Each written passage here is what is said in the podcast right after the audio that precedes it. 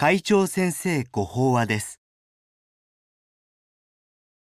会長法話。偏った見方を超える。二羽の日光。立正厚生会会長。自分は正しいという偏り。普通私たちは自分の考えや行動が間違っているとは思いません。人からそれは一方的な見方ですよと指摘されても自分が先入観や色眼鏡で物事を見ているとは考えないものです。それでも例えば自分にいつも優しくしてくれる人の言葉は素直に信じられても批判的な人の声は花から否定するのではないでしょうか。自分の感情や都合を大事にするそういう見方や受け取り方を私たちは多かれ少なかれしていると思います。これは言うまでもなく自己中心の狭い見方です。この見方が講ずると、私の考えが正しい、自分の判断は間違っていないといった囚われや偏見が強くなって、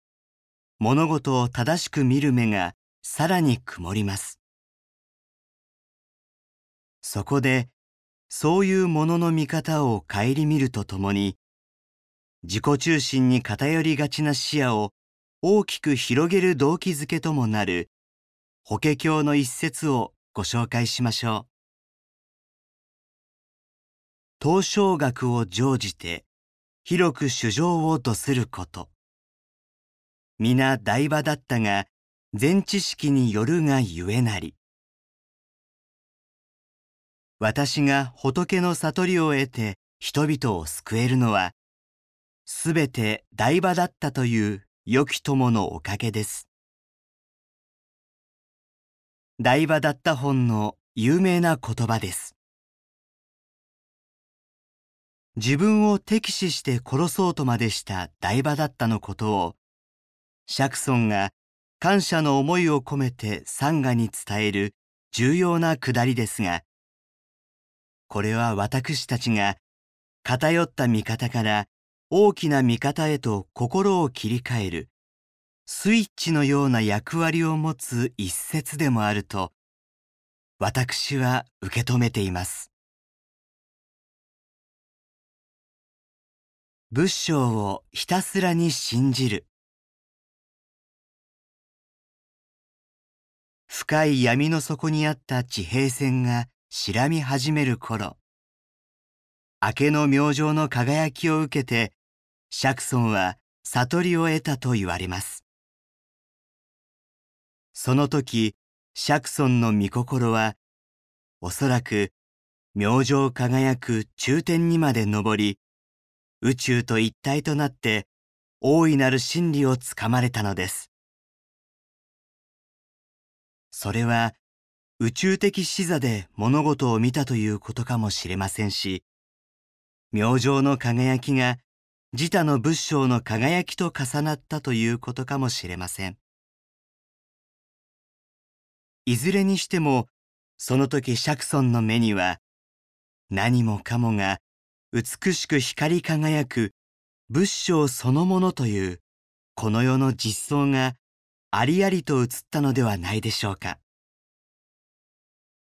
そして釈尊は台場だったからの非難や攻撃という厳しい現実に直面する中でもまた心を天に昇らせて広く大きな心で台場だったと向き合ったのだと思います。するとその瞬間に自分を害する悪い人と見る自己中心の心がすっと仏性を信ずる大きな心へと切り替わりすべてに合唱、礼拝せずにはいられなかった。そういう心の切り替えを促してくれた大場だったは、釈尊にとって全知識以外の何者でもなかったと言えるでしょう。みんな仏性という見方に立てば、偏った見方で人を傷つけたり争ったりすることはありません。人を批判する前に、そうか、あの人も仏性なのだと思い返すきっかけがあれば、偏った見方をして悩むこともないのです。ただ、誤解されやすいのですが、仏性を信じるというのは、相手のいいところを見ることではありません。相手を丸ごと仏性として拝むことです。すべての仏性をひたすらに信じる中で、私たちは矛盾や葛藤とも向き合い、人として成長していくのだと思います。仏教思想家の前田修一氏は、信ずることについて、世には自分が相手を疑っていて、相手が自分を信じないと、